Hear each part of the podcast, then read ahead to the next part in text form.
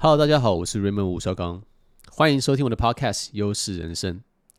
在我们开始之前呢，我想我先自我介绍一下自己。我是一名职业德州扑克选手，今年三十六岁，台湾出生。小学五年级的时候呢，到美国去留学，直到大学毕业之后才回到台湾发展。大二的时候呢，我接触了德州扑克，打到现在呢，也超过十五年了。在我们这个行业呢，可以说是一只恐龙了，超级超级老鸟了。德州扑克整个过程中呢，其实经过了很多起起伏伏，有好的时候，也有非常糟糕的时候。这些点点滴滴呢，我都希望在这个节目跟大家分享，跟大家交流。那为什么这个节目叫做优势人生呢？其实，在德州扑克里面，每一把牌，每一个状况。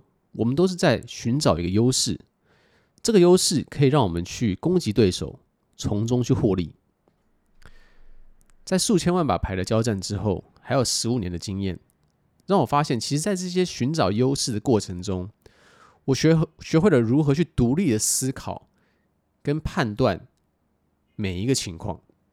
我后来发现，其实这个 skill 可以完全的转换到现实生活中。而在这个节目中，我希望能跟大家一起去研究、去探讨，如何在人生各式各样的决定，去找出对你有绝对优势的选择。这其中包含，但不限于自我成长、房地产投资、股票投资跟加密货币投资。而我最近出了一本书，叫做《致富强心脏》。上市之后呢，其实有蛮多人 message 我，跟我说他们有得到很多共鸣，也对这些书还有更多的疑问。所以今天我在我在 IG 就开放了这个 Ask Me Anything，然后收到了蛮多问题的哦。所以我们现在就来看一些这些问题。首先第一个问题就是，想请问当初是因为什么样的契机接触到德州扑克呢？这个故事其实我觉得还蛮有意思的。当初我是一个大学生，我那时候应该十九岁吧，还可能还不到十九岁哦。那其实我爸妈他们会每个月都会资助我学费、房租，然后可能加油的钱，跟一些基本的吃饭的钱，还有一些小小的零用钱了。但是基本上的开销都 OK。可是，如果说我想要跟朋友出去玩，或者是说想要买个电动玩具，想要跟朋友出去喝酒，其实经费都没有算很够，所以当时就想要去找一些工作，让自己有一些额外的收入，可以做一些自己想要做的事情嘛。所以当时我就去应征百事达，我不知道大家还记不记得这东西啊？就百事达的这个等于是收银员了。然后还有星巴克的收银员，还有这个 mall 里面的这个卖衣服的收银员，反正都是一些很基本的工作。因为大学生没有履历嘛，你只能找这种工读的。但不知道为什么呢，没有一任何一家录用我，所以因此我也没有什么选择。所以在我很迷茫的时候呢，有一个朋友跟我说，他认识一个人，也是大学生。然后读了一本书之后呢，打德州扑克就开始赢很多啊！那时候可能是一个月赢个两千、三千美金，我就觉得哇，好多对我来讲，That's so much money。所以我就说好，那我一定要读这本书。那这本书的名字就叫做《Small Stakes Hold'em》by Ed Miller。但是你不用去买了，因为你现在看的话也没用，那东西已经早早过时了哦。所以呢，我就去买了这本书。然后我就真的就是照上面的这些表格，完全照它上面这样打，然后就这样子就赢了。那为什么赢了呢？其实主要是因为当时的环境真的太好了。当时德州扑克刚起飞，在美国的 ESPN 每天都在转播，所以有很多很多的新手上去玩。所以当时你只要需要一些基本的基本的策略，其实就足够在小的级别有一个很稳定的获利。我记得我当时打的是一块两块，就是算小级别的这个有限注德州哦，还不是无限的哦。无限的时候你可以梭哈嘛，你可以把桌上的筹码直接全部送进去。但是在有限注的话，你只能一次是一块跟或者两块，就这么多。然后你加别人的时候也只能一次是加两块。但是对于我一个没打过牌的人来说，还是一个很刺激的事情。那那时候其实一开始能赢的钱也不多，差不多就是一两百美吧，一个礼拜。可是对于我来讲，是超多钱的。那时候，就是我突然觉得说，哇，我有我有好多资金可以去运用。我想要，我可以吃想我想要吃的东西，我可以跟朋友出去喝酒都没有问题。但是自从我开始赢钱之后，我反而那些事我都完全不想做了，因为我只想要继续赢而已。所以就继续继续在这边钻研，然后就陆续的去买更多的书来去看，来去学习。所以有限注德州扑克差不多打了一年多吧，我才开始接触到无限注 No Limit Hold'em 德州扑克。当时接触到它的时候，我也是有点紧张，就觉得说，诶，这个有限注是看起来是安全的，无限注一把就可以拼命的，这样对吗？这样好吗？开始也是自自我怀疑了一下，不过因为当时情况真的是就是趋势真的是蛮好的啦，所以看了一些书，看了一些影片之后，其实也蛮快就站稳在德州扑克的这个游戏上了。那当时也因为这样子，就没有再去找其他工作。那时候我爸妈其实从不要说从大学好了，从高中就开始，国中就开始。一直一直问我说：“你以后要做什么？你想好了没？”我说：“我怎么可能？那怎么可能想得好吗？就是我根本就不知道要干嘛。那时候我只是我只是 care 其他的事情而已，我根本就没有想未来。你觉得高中生、国中生想的是未来吗？应该是怎么想要追女孩吧，对不对？这完全没在考虑未来的这种事情哦。所以我记得他们常常在问我，我也常常就是。随便回几句这样子。那到大学的时候，因为前面他们都问我嘛，但是因为时间都还不接近，就是不接近大学毕业，所以我也没当这回事哦。但是真的到了大学之后，然后你眼看差个两年就要毕业的时候，这个问题就真的到你眼前了，你就必须要去面对它了。那这个时候的压力就感觉蛮大的，就是每当因为我住美国，然后我跟爸妈。可能一个礼拜、两个礼拜会有一次岳阳电话聊天，那其实往往就是聊学业啊，然后他们就会常常就是说：“那你有没有想好你之后之后要干嘛？”因为我读的是心理学，然后他们就很担心说：“说心理学这东西也没有说跟某某一个行业是有很大的这个关联的，所以他们很担心说我会没有工作。”那我其实因为他们的很担心，让我更加的担心。所以对于我来讲的时候，我就觉得说，那我势必要把德州扑克打到最好，我才可以去免掉毕业后要找工作这件事情。所以对于我来说是完全完完全全的背水一战，就是这件事非成不可了。所以在打牌之前，我想要做的事情。比如说跟朋友出去玩、看电影、喝酒，或是其实，在我们以前在美国很常做的事情，就是就是我们所谓的 hang out，就是什么都不做，就是去那边聊天。我们就会坐在那个珍珠奶茶店的门口，然后就在那边聊天聊一整个晚上。因为可能台湾的朋友会不太懂为什么这件事情可以是是一件事情，因为在美国以前，呃，珍珠奶茶店那时候才刚有而已。所以它是一个很稀有、很酷、很炫的地方，就是只要在有空的时候，大家就会往那个地方聚，然后你就坐在那个门门口，你就觉得哎、自己很潮，怎么样的？当时都没有 IG 限动可以发，可是你就是坐在那边，你就会觉得说，哇，you're so cool。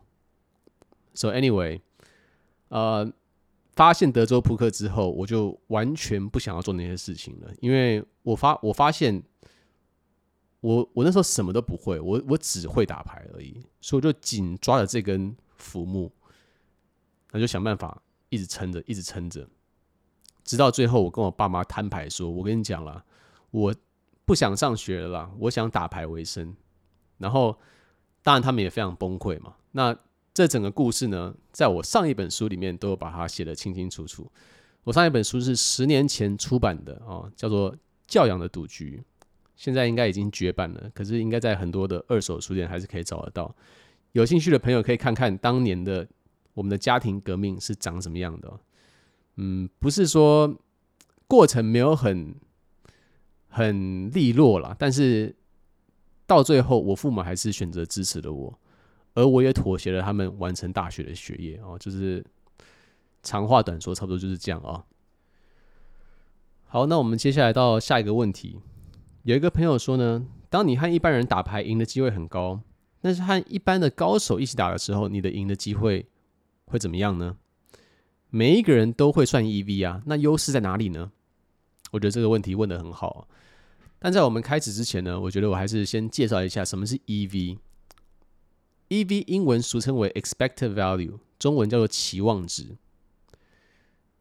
那德州扑克的基础，甚至所有的这个投资的基础，全部都建立在期望值这件事情上。其实，在我的书中，我有特别去讲这个点，因为我觉得这个点非常非常的重要。那可能会有一点难解释，但是 I'll try my best，我尽量啊。EV 就是你做一件事情。你期望会得到的结果，那这个结果不一定会发生，但是因为经过数学的计算，你做一百万次之后，你可以期望你的结果会跟这一百万次的计算出来是一样的。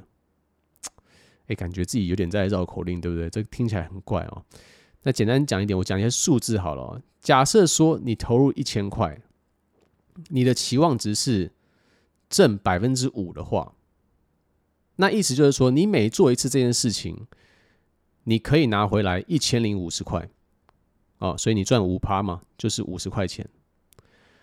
如果你的期望值是负的的话，就表示你你投入一千块进去，你平均拿回来的这个数字会低于一千，可能是九百九、九百八。那重点是我们说的是平均哦，不是说这一次哦，所以这一次你可能。可能是拿零，或是拿两千回来嘛。如果是翻铜板的话，就是一半一半嘛。那如果说是打牌的话，就要去算这个期望值。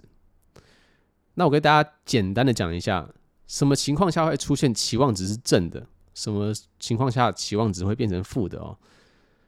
其实期望值正的时候，就类似于说我我拿到最好的。最好的牌啊，德州扑克最好的牌是 AA。我拿到最好的牌，然后别人要跟我跟我打这把牌，那这个时候你一定是正期望值的，因为你的牌是最强的，所以这个时候你就可以用你的资金去跟他拼。那负期望值最经典的游戏就是乐透哦，乐透的话就是政府会取大家买票的这个资金叠成一堆之后。抽取掉一些费用、公益还有手续费，然后把剩下的这个资金分散给中到奖奖号的这个人，但是他可能是收了一亿，但只发六千万出去而已。所以在这个情况下的话，你是负四十 percent。OK，我觉得可能有点复杂了把我觉得这应该是最好理解的哦。Anyway，我刚才讲了什么？哦，讲为什么？高手跟高手之间还有优势，呃，我觉得很多人都太高估，就是德州扑克所谓的这个高手哦，因为可能在很多时候，比如说你看围棋的比赛，或是你看柔道的比赛，你可能会觉得说，哎，这两个人都很强，然后你好像看不出谁有强那么一点。但是一个围棋一段的跟围棋五段的人，他们可能在大众眼中看起来是哎、都很都很强都很厉害，可是其实他们的差别是很微妙的。但是就因为这个微妙的差别，距离也是大到无法想象。所以虽然说很多玩家你在 YouTube 上看到他，他戴个太阳眼镜戴个耳机，看起来就是超 Pro 的嘛，对不对？超厉害的样子。可是其实他并不一定是。有把这些 EV 算的这么准的人，有可能是，但是大部分都不是。很多时候都是看起来比较厉害，实际上都还好。所以这个是一个原因。第二个原因就是说，德州扑克能计算的地方真的太多太多了。从翻牌前到翻牌后到合牌，有无限的可能可以去去计算它。所以也不太可能说有一个玩家他可以把所有的地方都解得特别好。比较常发生的情况就是某一些玩家会对某一些情况特别的厉害，那这个时候他在那个地方就会有优势。OK，那最后一个地方我想讲的就是心理学。我在德州扑克里面，我觉得甚甚至有可能会比技术还要重要。当实力相差到非常微妙的时候，有时候决定胜者的地方就是这个所谓的心理学。怎么样的心理学呢？我们讲几个例子哦。首先，德州扑克选手可能会在 AI 在计算机软体上跟电脑对战，然后得出一个很好的策略。然后他就信心满满的说：“Yes，好，我下次要使用这个策略。”结果真的到场上了，他觉得这个策略，嗯，没有那么接近，没有那么想用，不然就算了。这个也是一个心理障碍啊，因为其实要用出一个好的策略，并不是那么简单的。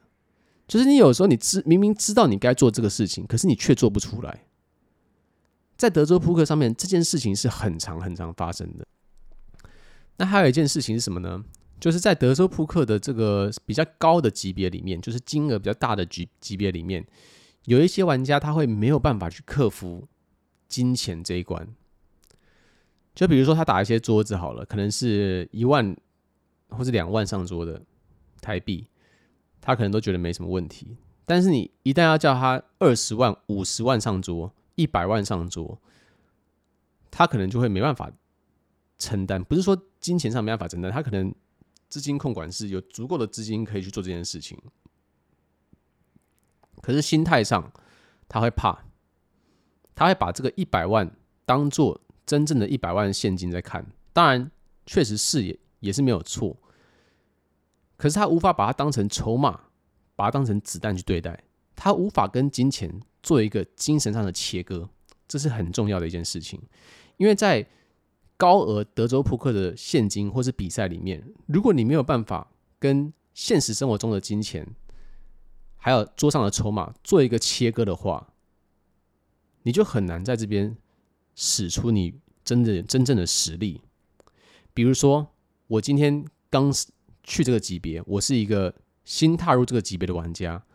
然后我现在遇到一个情况，那这个情况我已经遇过了，我已经知道该怎么办了哦，我已经计算过了，我也很有经验。这个地方我就是一定要偷它，这个地方我不偷它就是不行，因为我期望值都算好了，我偷它的期望值是最高的。但是你发现就是说啊，我偷它一把，这把要下的注是假设说八十万台币好了，那这个时候你就会说，哎，我知道我我应该要偷它，可是。我真的偷不下去，因为我当然赢的是很好嘛，对不对？可是我真的是无法接受，如果我偷下去，我输了的话，这把我会多输八十万。然后这个时候他就会跟自己说：“好吧，那这把就算了，我们先我们先放弃。”那一些真的心心理素质很好的这些扑克玩家，他们就可以完全的去去掉这个跟金钱的一个关关联。他就说：“反正这这个筹码量就是就是应该这样打，我就是这样打。有些人就真的是很厉害，他多大的金额他都可以把它当做单位在操作，他完全不会把它当现金。我觉得这个地方非常厉害。这个这个地方，我承认我自己也是在，尤其是在前面几次的时候，真的会很不习惯。就是真的说，你偷一把吹牛吹一把要吹掉一两百万台币，就是这是什么概念，对不对？所以在这个地方，我自己也是。”下了一番功夫之后，才最终才克服，可以去偷这个鸡了。关于德州扑克的这个心理战跟自我的这个心理挣扎，实在是有太多的范例跟案子，我们可以去看跟学习。那在日后呢，我会给大家带来更多的故事，包括我一些我自己的，来去分析一些中间的这种心理学跟如何去克服这些困难。那我现在想要跳到下一个题目哦，是比较关于就是跟德州没有关系的哦。这个朋友问说，对于现在是一个一般上班族，觉得现况不上不下，但也想要跟你一样当个人生胜利组的人，有什么好的建议？OK，这个地方我蛮多想法的哦。那基本上整本《致富强心脏》都是在。往这个等于是这这条路上啊，再去做一些建设啊。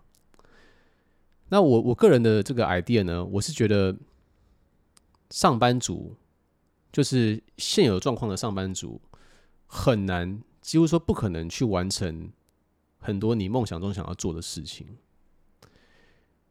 因为我们大家都知道，过去的这个几十年来，全世界的东西都在涨。只有台湾的薪水没涨，啊，包括台湾的房地产、台湾的股票、台湾的物价，什么都是涨翻天。你的薪水没有涨，那怎么可能说你靠着几万块的薪水可以去完成人生大梦想呢？我觉得是几乎不可能的。所以在很多人的案例里面，他现在身处一个工作。然后他想要去做一些事情，想要去解开这个游戏，可是，在我的眼里来讲，这个人他根本就玩错了游戏，就是上班这个游戏就是输定的游戏，没有什么好玩的。OK，我觉得这句话可能说的有点有点重哦，就是大家不要介意我说话比较直接一点哦。那我是觉得就是说。如果你在一个盒子里面，这个盒子是锁着的，那你想要把它打开，它是个钥匙孔，但是你拿一个螺丝起去开它，你怎么样开，你都找不到一个钥匙口钥匙的就解开的方法嘛？你一定需要一根对的钥匙，你才可以去解开这个环节。那我觉得就是要跳脱这个游戏。你说我现在上班，我现在做这个这个这个职位，我的薪水是四万五万。然后你说你要升迁到主管哦，主管要升迁到什么什么其他的项目，从五万变到七万，变到八万，其实都不会改变你的局面，因为在心理学来说，当你的薪水增加，你的物欲也会增加，它几乎是等线增加的，有些人甚至会超过他的这个收入的这个斜线哦。导致他赚越多花越多。那什么样的游戏才能脱离这个呢？